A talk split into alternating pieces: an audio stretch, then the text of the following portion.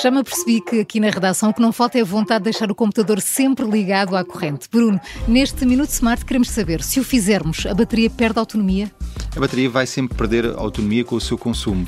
Uh, mas curiosamente os, os, computadores hoje em dia, os computadores mais modernos, vêm preparados para todas estas situações. Uh, podem induzir em erro os utilizadores porque se tivermos um equipamento sempre ligado à corrente, não conta ciclos.